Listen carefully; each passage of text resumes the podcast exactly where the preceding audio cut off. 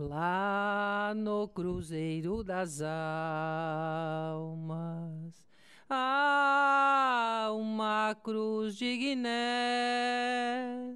Quem lhe deu esse direito foi a lei de Micael. Aranauã Saravá, bem-vindo às conversas com mestre Amaraciê, mestra raiz da Umbanda Esotérico Iniciática.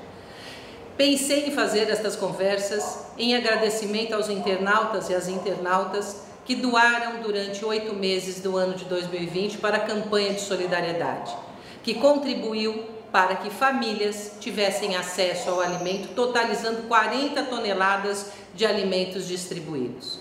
Conto com vocês neste ano e vamos fazer aqui uma troca. Eu dou a vocês um pouco do conhecimento e da sabedoria da Umbanda Esotérico Iniciática e vocês me ajudam a ajudar estas famílias. Pode fazer sua doação por QR Code, por Pix ou em PVT no Facebook. Saravara Nauã, mais uma conversa com mestra Maracê, mestra raiz da Umbanda Esotérico Iniciática, da Ordem Iniciática do Cruzeiro Divino, que constitui o TU, Doutrina do Tríplice Caminho. Hoje eu vim conversar com vocês sobre magia astro-vegeto-magnética. Interessante que nós dizemos que as plantas elas têm vida, são ornamentais dentro das nossas casas.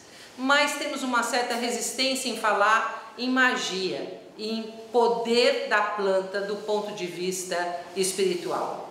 As plantas são maravilhosas, lindas, mas elas também têm o poder mágico sobre elas. Eu costumo dizer que as plantas têm identidade, personalidade. E cada personalidade tem as suas características, a sua força, o seu poder. É necessário conhecer as múltiplas personalidades das plantas. Não basta ser uma planta, precisa ser uma planta que tem as características que eu preciso naquele momento. Se eu tenho uma pessoa que por acaso tem alguma síndrome, por exemplo, é, desânimo, depressão, eu tenho que conhecer plantas que são ativas, que são plantas poderosas, excitantes, e eu não posso dar para essa pessoa uma planta calmante, uma planta que não faça este é, envolvimento, dando a ela bom ânimo, dando a ela força, vitalidade, não é possível.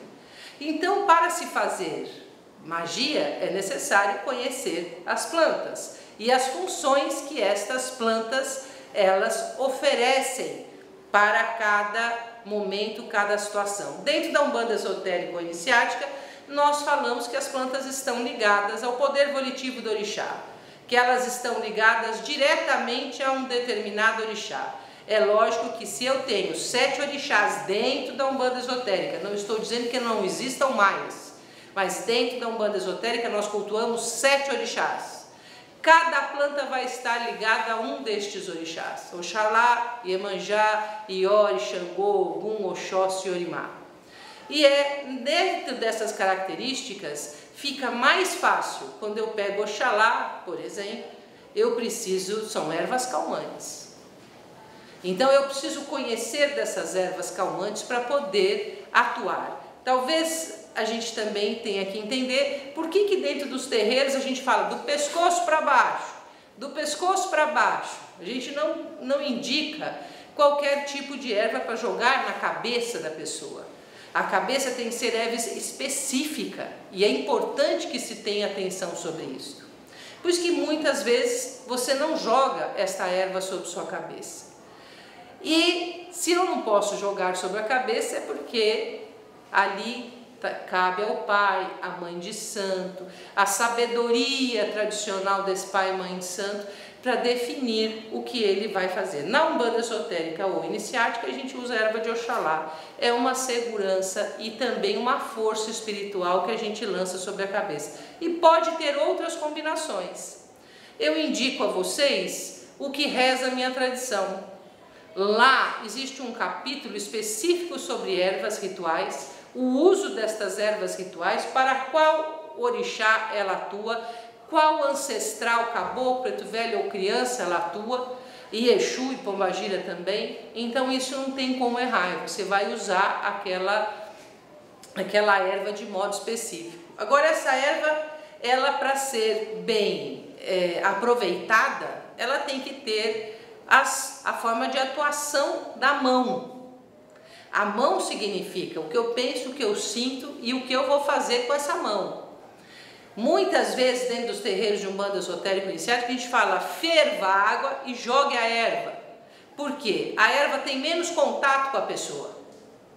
A erva vai sofrer uma alteração, vai soltar os seus fluidos vibratórios e não vai ter uma mão, uma cabeça, um coração que possa não conhecer o que está fazendo, que possa estar num dia ruim, então isso também facilita o uso de banhos de ervas dentro dos terreiros. Agora, se eu for fazer um amaci, cabe ao pai e à mãe de santo fazer este ritual. Aí existe toda uma preparação, existe todo um contexto para que aquela erva seja macerada. O que é macerada? Quando você vai triturando essa erva com a sua mão. E aí não é em qualquer situação que vai fazer isso. Porque o amaci dentro da, da Umbanda Esotérica Iniciática é um toque no ori da, da cabeça da pessoa. E a cabeça da pessoa tem que receber as ervas certas para ela. Dentro da Umbanda Esotérica Iniciática também existe a relação com a entidade que atua no mediunismo.